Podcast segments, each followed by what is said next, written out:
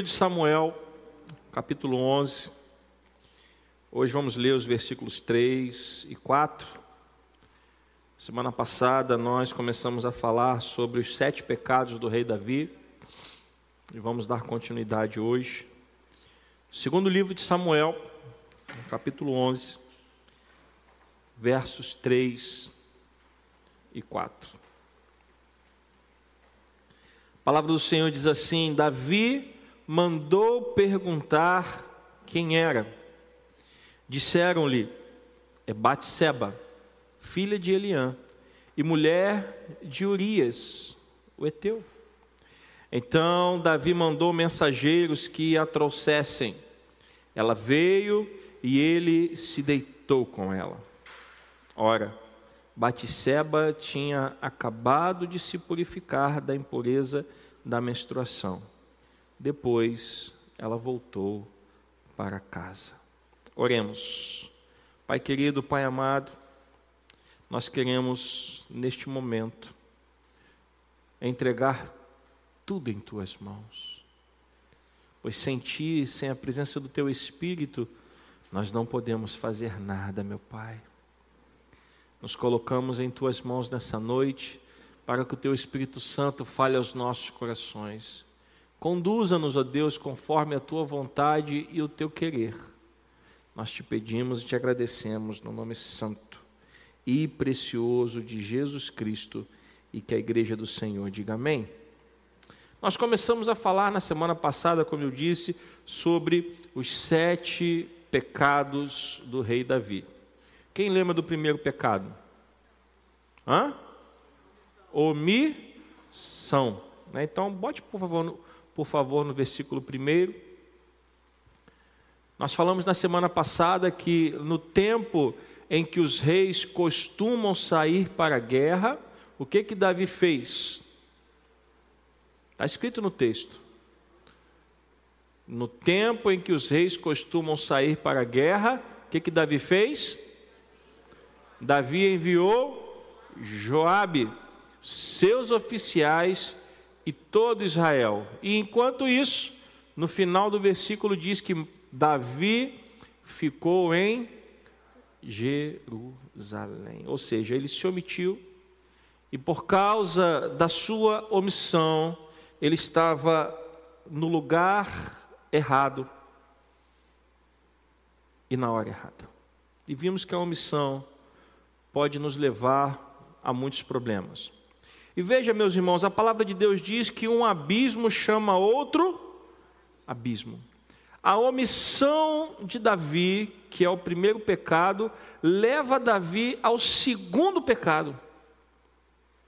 E o segundo pecado que Davi comete é a cobiça. O primeiro pecado de Davi foi a omissão. Ele tinha que ter ido para a guerra e ele não foi. Isso colocou ele no lugar errado e na hora errada. E aí fez com que brotasse no seu coração o segundo pecado que causa a maior tragédia na vida deste grande homem de Deus. Davi não era uma pessoa qualquer, Davi era o escolhido de Deus para reinar sobre o povo do Senhor. Então, a omissão de Davi o leva para o segundo pecado, que é a cobiça. Davi no lugar errado, na hora errada, ele olha do seu terraço, pode colocar no versículo 3, por favor, e ele vê uma linda mulher se banhando. E aí ele manda buscar informações a respeito dela, pergunta quem é, ele quer saber quem é aquela pessoa, e ah, neste momento em que ele manda perguntar quem era, ele já havia perdido completamente o bom senso pois a cobiça já estava tomando conta do seu coração. O que é a cobiça, meus irmãos? A cobiça é o desejo violento de possuir algo. Veja, é errado você querer é, ter algumas coisas. Por exemplo, deixe-me exemplificar. É errado você desejar ter um carro melhor? Não. É errado você desejar ter uma casa melhor? Não. É errado você desejar ter um emprego melhor? Não.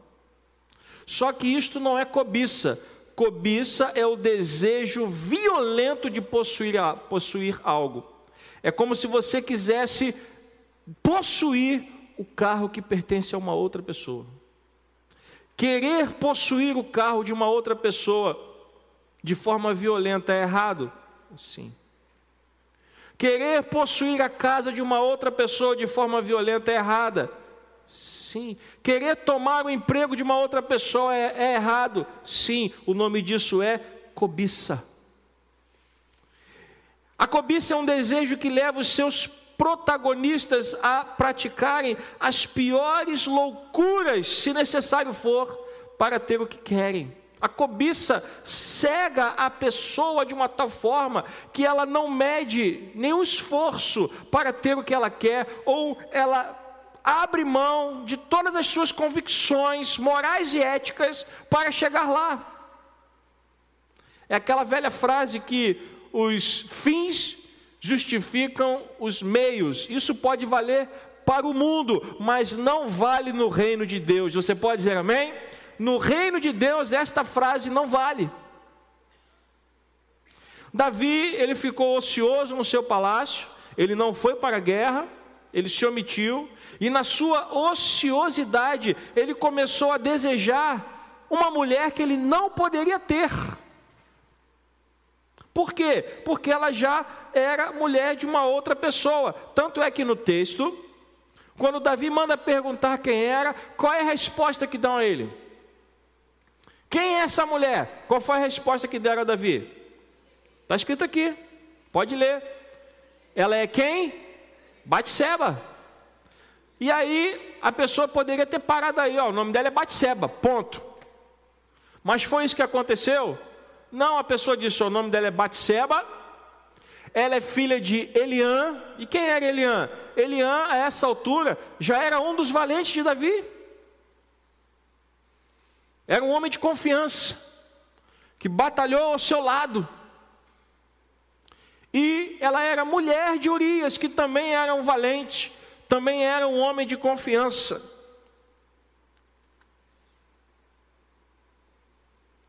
Em Êxodo capítulo 20, versículo 17, bote na tela, por favor. Deus colocou entre os dez mandamentos, isto que nós vamos projetar aqui agora. Êxodo capítulo 20, versículo 17. O que, que está escrito aqui, meus irmãos? Não, não Pode ler, não cobice. Lembra que eu falei o que é cobiça?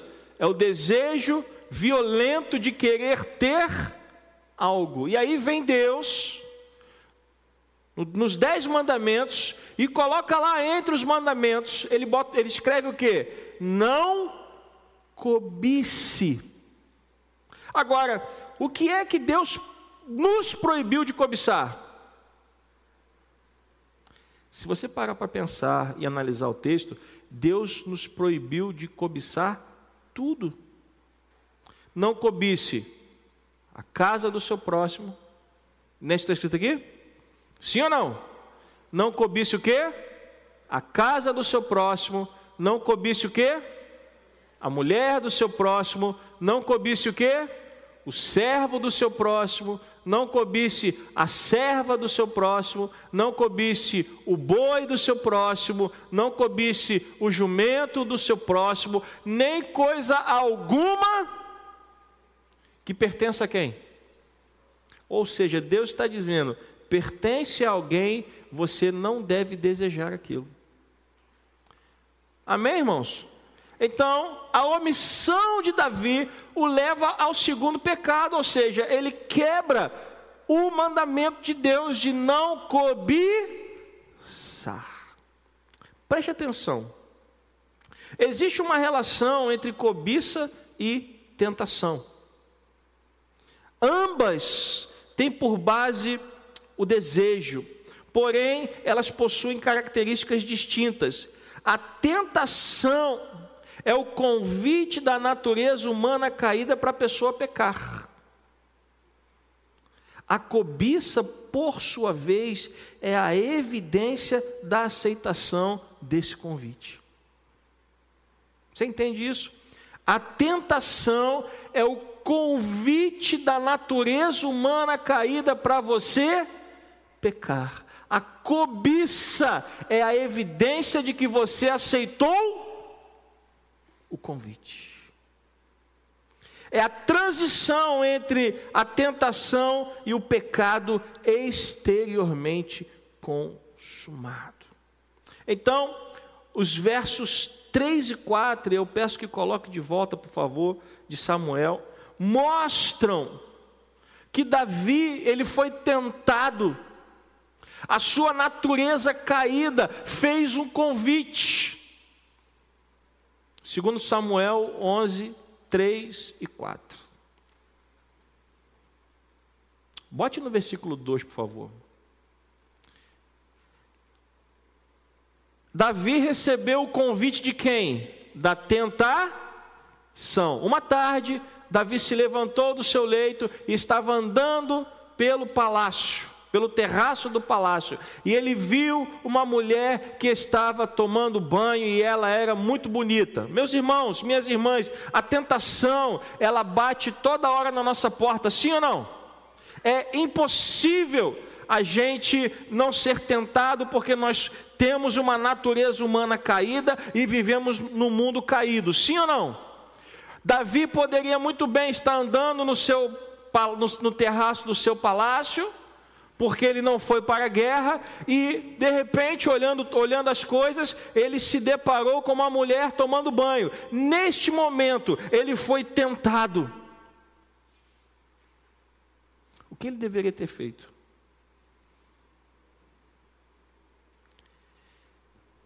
Ao chegar no terraço e olhar e ver uma mulher tomando banho, o que ele deveria ter feito?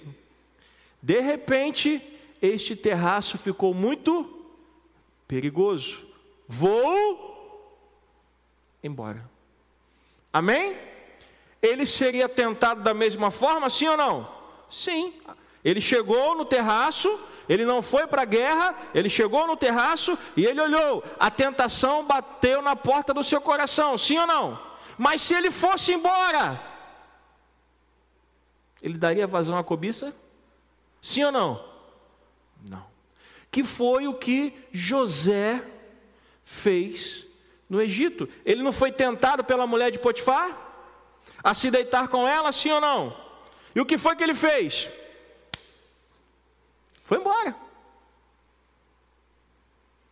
Ele disse assim: fui. Davi não fez a mesma coisa. Ele chegou no terraço, ele olhou para aquela mulher, ele viu a mulher tomando banho, ele viu que a mulher era bonita e ao invés de ir embora, ele, caramba, hein? Ops, chega aí. Vai lá e manda saber quem é aquela mulher. Neste momento, a tentação está virando o quê? Cobiça. Nós precisamos ter cuidado, meus irmãos, porque é uma linha tênue. No versículo 3 diz que Davi mandou perguntar quem era, e no versículo 4 ele mandou que trouxessem. Você entende o perigo da tentação e da cobiça, sim ou não? A única maneira de lidar com isso é fugindo, é não deixando que a tentação se transforme em cobiça. É quando vem aqueles pensamentos na sua cabeça e você fala assim: oh, aqui não. Porque se você der asas à sua imaginação, se você alimentar a tentação que bate a porta do seu coração, você fatalmente cairá, meus irmãos, porque nós temos uma natureza caída. O pecado jaz à nossa porta. Aliás, foi isso que Deus disse para quem? Quem lembra que eu falei semana passada? Para quem? Caim. O pecado jaz à sua porta, cumpre a você dominá-lo. E como é que você domina o pecado? Fugindo dele. Mas Davi não. Davi parou no terraço, viu a mulher se banhando, e em vez de dar meia volta e fugir do terraço, ele mandou perguntar quem era e depois ele mandou que a trouxessem. Sabe qual é o problema da cobiça, meus irmãos? A cobiça é um caminho sem volta. Porque depois que você cruza a fronteira da, da tentação para a cobiça, você não volta mais. Por quê? Porque as consequências dos seus atos trarão sérios problemas. Meus irmãos, nós precisamos entender que enquanto você estiver sendo tentado, você pode fugir. Mas se você passar da tentação para a cobiça, dificilmente você vai conseguir fugir, porque a cobiça vai consumir a sua alma. Você não vai sossegar enquanto você não ceder ao desejo do seu coração. Cria-se uma fantasia, uma ilusão, um desejo, e depois a pessoa cai. Provérbios capítulo 5, versículo 3. O problema, meus irmãos, com a cobiça, com o pecado, é que a cobiça é um pecado agradável. Davi olhou aquela mulher e ele desejou ter aquela mulher. Aliás, no texto diz que ela era uma mulher o quê? Bonita. O desejo tomou conta do seu coração. Provérbios capítulo 5, versículo 3 diz o seguinte: Porque os lábios da mulher imoral destilam o quê? amargor, dor, tristeza. É isso que destila? Não. O que, que está escrito aqui? Os lábios da mulher imoral destilam o quê? Destilam o quê? Já comeu mel? Já comeu mel? Sim ou não? É ruim? Mel é uma delícia, gente. Por isso que o pecado nos derruba, porque o pecado, ele tem um gosto que agrada o quê? A carne. Os lábios da mulher imoral, ele não, não destilam fel. Eles destilam o quê? Mel. É uma letrinha só, mas que muda todo o contexto. Versículo 4: os lábios da mulher imoral destilam mel. Suas palavras são mais suaves do que o azeite. Versículo 4. Mas o final é o que? Aí sim, o que, que Salomão diz? Que o final é amargo como o que? O início tem sabor de mel. Mas o final é o que, meus irmãos? Amargo. E diz mais: é amargo como fel e cortante como uma espada de dois gumes. Quando você começa a ceder à cobiça, o início do pecado ele é saboroso.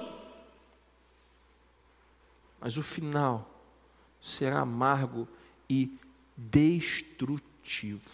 Versículo 5. Se você entrar nesse caminho, os seus pés descerão para onde? Está escrito aqui no texto. Se você entrar por este caminho, os seus pés descerão para onde? Para a morte. E os seus passos conduzirão você para onde, meus irmãos? Quem foi que disse isso? Salomão. Está escrito lá em Provérbios, capítulo 5, no versículo 3 ao versículo 5. Romanos, capítulo 7, versículos 18 a 19. Veja o que Paulo escreve para a igreja em Roma. Porque eu sei que em mim, isto é, na minha o quê? Na minha, pode ler, irmãos, está com fome? Pode ler porque eu sei que em mim, isto é, na minha carne não habita bem nenhum. Enquanto a gente não entender isso, a gente vai brincar com o pecado. Tem gente que acha que tem condições de brincar com o pecado e vencê-lo. Não tem. Este, esta é a melhor definição que Paulo poderia dar para isso. Paulo está escrevendo porque eu sei que em mim, isto é, na minha carne, não habita bem nenhum. Por quê? Pois o querer o bem está em mim, mas não o realizá-lo. Em outras palavras, Paulo está dizendo: eu quero fazer o bem, mas eu não consigo. Por quê? Porque na minha carne não habita o quê? Bem nenhum. Versículo 19. Porque não faço o bem que eu quero, mas o mal que eu não quero, esse eu faço. Se você tentar lutar contra o pecado usando a sua força, você vai perder essa batalha você vai perder, porque a sua carne vai querer ceder o pecado. Não, pastor, eu, eu me garanto. Não se garante, não. Essa é a maior ilusão que Satanás pode colocar na sua mente. Que você é capaz de lutar contra o pecado e prevalecer, não pode. A carne deseja o mal. Davi ele tinha todas as condições de não deixar que a tentação virasse cobiça, mas ele permitiu. E quantas vezes a tentação bate a nossa porta e ao invés de fugir dela, nós alimentamos a tentação e a tentação vira cobiça e a cobiça te leva ao pecado. Pastor, como evitar a cobiça? Para evitar a cobiça, nós precisamos evitar, em primeiro lugar, a tentação.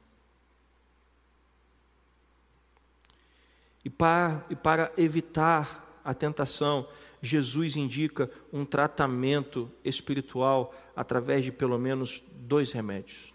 Primeiro, Mateus 26, 41.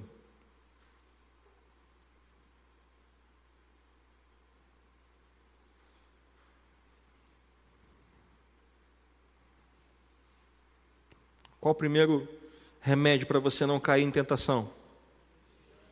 Hã? Hã? Vigiar e orar. Tem muita gente vigiando, mas não está orando. E tem muita gente orando que não está vigiando. Não, pastor, isso aí. Não, comigo é diferente. Ora, meus irmãos, deixa, deixa eu relembrar você que até Jesus foi tentado. Ou você já esqueceu do que aconteceu com ele no deserto? Lá o texto bíblico, quando a sociedade bíblica coloca lá o título, o que, que ela coloca lá? A tentação de quem? De Jesus, Mateus capítulo 4. A tentação de quem? De Jesus. Se até Jesus foi tentado, por que, que você acha que você não vai ser? E como Jesus lutou com a tentação, ele vigiou e orou. Ele não deu papo. Satanás veio com as suas estratégias e ele rechaçou. Ele não alimentou. Ele não entrou no discurso de Satanás. Nós precisamos vigiar e orar, nós precisamos estar atentos, nós precisamos estar alertas para que nós não venhamos a tropeçar como Davi tropeçou. Vigiar e orar, meus irmãos, não significa uma vida 100% isenta de tentações. Não, a tentação vai bater na sua porta, mas se você estiver vigiando e orando, ela não vai virar cobiça e você não vai ser derrubado. E o segundo remédio está em Mateus capítulo 6, versículo 13. Nós precisamos confiar em Deus. Então, vigiar e orar é o primeiro remédio. E o segundo remédio, clamar a Deus. E não nos deixes cair em tentação. Você precisa depender de Deus. Senhor, eu não consigo. Sem ti eu não consigo. O dia que você entender que você não vai conseguir viver a vida cristã longe de Deus, você vai conseguir vencer essas coisas. Em 2 Tessalonicenses, capítulo 5, versículo 17, Paulo, ele nos adverte de que nós não devemos deixar de orar. Segunda a carta aos Tessalonicenses, capítulo 5, versículo 17. Pode colocar, por favor? 2 Tessalonicenses 5, 17.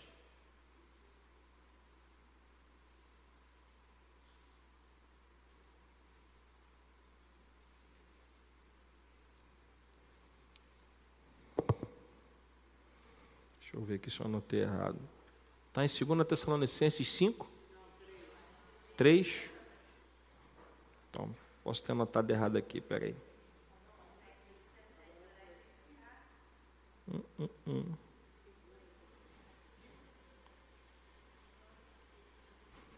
Só tem três. Então, é 1 Tessalonicenses, viu?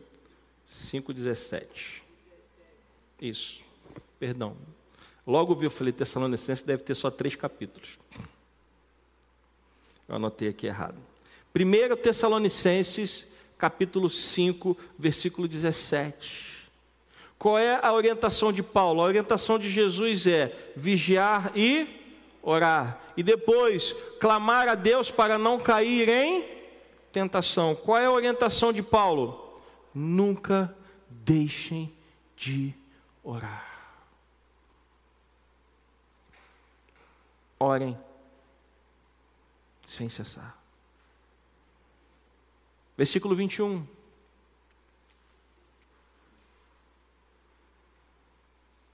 Examinem todas as coisas, mas retenham apenas aquilo que é bom. Versículo 22.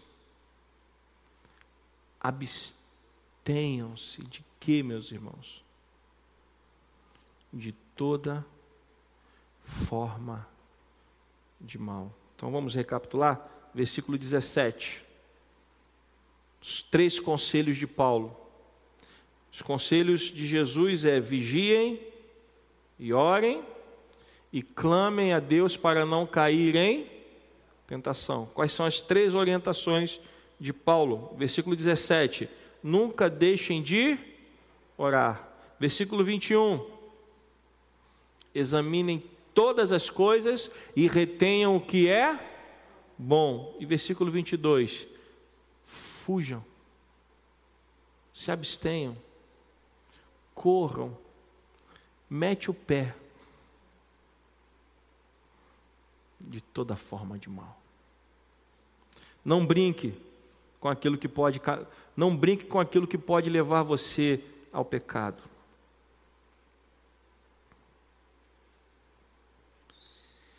Mas, pastor, se eu falhar na vigilância e na oração, e se eu cair em tentação, há esperança? Claro que há. Nós precisamos entender que o nosso Deus, Ele está sempre disposto a nos perdoar, amém? Mas o perdão, ele não elimina as consequências do quê? Ele não elimina as consequências de quê? Do pecado. Primeira carta de Paulo aos Coríntios, capítulo 10, versículo 13. Pastor, eu não vigiei, eu não orei, eu não pedi a Deus para me livrar da tentação, eu não me afastei da forma de mal, eu não retive o que era bom.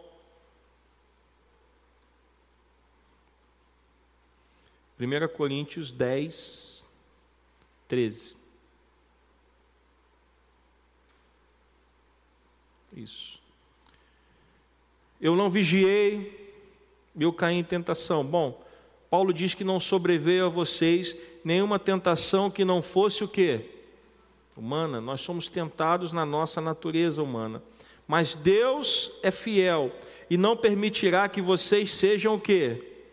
Tentados além do que? Do que vocês podem suportar. Isso nós precisamos entender.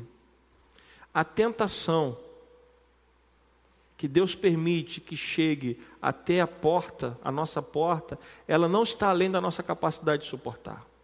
Davi tinha plena capacidade de vencer aquela tentação, sim ou não? Tinha.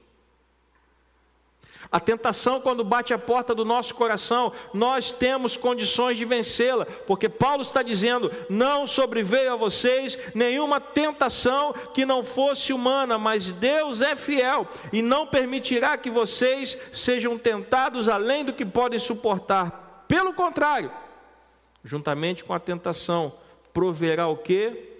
livramento para que vocês a possam suportar. Então, se eu cair, pastor, há esperança? Há.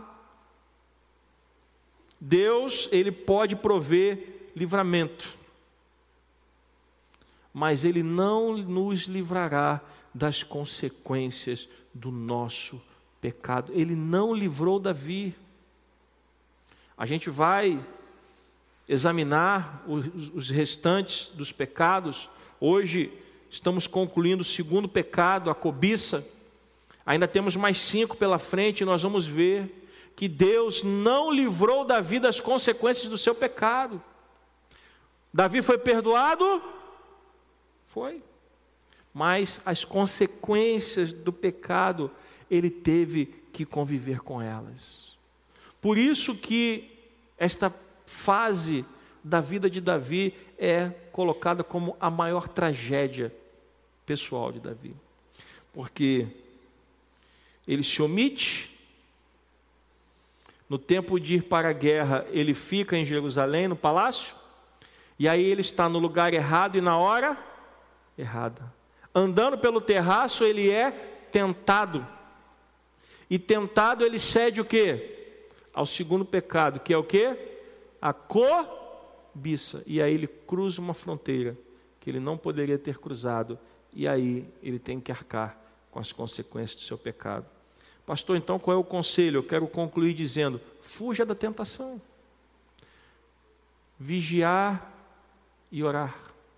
Pedir a Deus para não cair em tentação. Orar sem cessar. Reter o que é bom e se abster de toda forma do mal. Esses são os conselhos dados pela palavra de Deus. Você pode dizer amém? Então, meus irmãos, nós precisamos aprender com os erros dos outros para não cairmos nas mesmas é, esparrelas. Então, o primeiro pecado de Davi qual foi? Qual foi o primeiro pecado? Omissão. E a omissão levou Davi ao segundo pecado, que foi o quê? A cobiça. Vê como é que um abismo chama outro abismo, e cada passo puxa você mais para baixo. Percebe que a cobiça, ela é pior que a omissão? É como se você começasse a descer uma escada. Omissão cobiça, próximo pecado, próximo pecado, próximo pecado. Você entende isso? Ao invés de você progredir na vida cristã, você vai regredir. E é isso que Satanás quer. Satanás não quer que você amadureça, Satanás quer a sua queda. Porque ele sabe que se você for um crente fiel, ele sabe que se você for um homem ou uma mulher de oração, ele sabe que se você estiver vigiando e orando o tempo todo e fugindo da aparência do mal, ele sabe que contigo ele não vai conseguir nada. Satanás não quer uma igreja assim. Satanás quer uma igreja fria. Satanás quer uma igreja onde as pessoas não oram. Satanás quer uma igreja onde as pessoas não se amam. Satanás quer uma igreja dividida. Satanás quer uma igreja que não tema o Senhor. É por isso que muitas vezes é tão difícil fazer a vontade de Deus, porque nós lutamos contra um adversário que é sujo. Por isso, meus irmãos, nós temos que voltar à palavra e ouvir o que a palavra tem a nos dizer. Foi o mesmo alerta, só que em outras palavras. Semana passada nós mostramos o alerta de Deus a Caim. Hoje nós usamos os alertas de Jesus e de Paulo, mas se você juntar tudo, você vai ouvir a mesma coisa. O pecado jaz à sua porta, cumpre a você dominá-lo. Se você deixar a tentação avançar, ela vai ver a cobiça, e a cobiça arrastará você para a lama. Não ceda. Não permita que Satanás ganhe espaço na sua vida. Posso ouvir um amém?